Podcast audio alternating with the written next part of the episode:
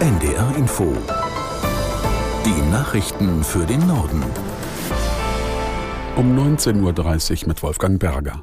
CDU-Chef Merz hat sich bestürzt über den Tod des früheren Bundesministers und Bundestagspräsidenten Schäuble geäußert. Die CDU und die Unionsfraktionen trauerten um einen Ausnahmepolitiker und Staatsmann, der die Geschichte Deutschlands tief geprägt habe, so Merz. Die deutsche Einheit, die Freundschaft mit Frankreich, die europäische Politik insgesamt tragen seine Handschrift. Ich persönlich verliere mit Wolfgang Schäuble den engsten Freund und Ratgeber, den ich in der Politik jemals hatte. Wir alle verneigen uns in größtem Respekt vor der Lebensleistung eines großen Deutschen, eines Patrioten und vor allem eines großen Europäers. CDU-Chef Merz. Zum Gedenken an Wolfgang Schäuble hat Bundespräsident Steinmeier einen Staatsakt angeordnet. Der Termin ist noch offen. Der frühere EU-Kommissionspräsident Jacques Delors ist tot. Er starb nach Angaben seiner Familie im Alter von 98 Jahren in Paris. Delors galt als einer der einflussreichsten Europapolitiker Frankreichs. Der Sozialist war von 1981 bis 84 Wirtschafts- und Finanzminister seines Landes.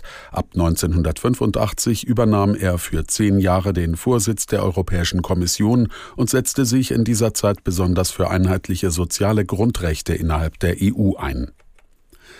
Die Hochwasserlage in Niedersachsen bleibt angespannt. Großflächig verschärfen werde sie sich aber nicht mehr, teilte der Landesbetrieb für Wasserwirtschaft, Küsten- und Naturschutz mit. Aus der NDR Nachrichtenredaktion Sören Harms. Das Schlimmste sei überstanden, sagte eine Sprecherin des niedersächsischen Landesbetriebs, zumal es in den nächsten Tagen wohl keine größeren Regenmengen geben wird. Bei Bremen trat die Wümme über die Ufer. Hier sind mehr als 50 Haushalte ohne Strom. Bei Celle ist ein Deich der Aller teilweise beschädigt. An Leine und Ems musste die Feuerwehr zwei Autofahrer und ihre Begleiter retten, die zuvor Straßensperrungen umfahren hatten. Das war zum einen gefährlich, zum anderen unnötige Mehrarbeit für die ohnehin überlasteten Einsatzkräfte. Laut Polizei können Menschen für entstehende Kosten belangt werden, wenn sie eine Gefahrenlage selbst verursachen. Die von Russland angegriffene Ukraine hat im Jahr 2023 umgerechnet mehr als 38 Milliarden Euro an internationalen Finanzhilfen erhalten. Dadurch sei es möglich gewesen, alle notwendigen Ausgaben zu finanzieren, sagte Finanzminister Marchenko in einem Interview. Dabei gehe es vor allem um Verteidigungsausgaben, aber auch Renten und Gehälter von Staatsangestellten. Das zu Ende gehende Jahr sei damit stabiler verlaufen als 2022.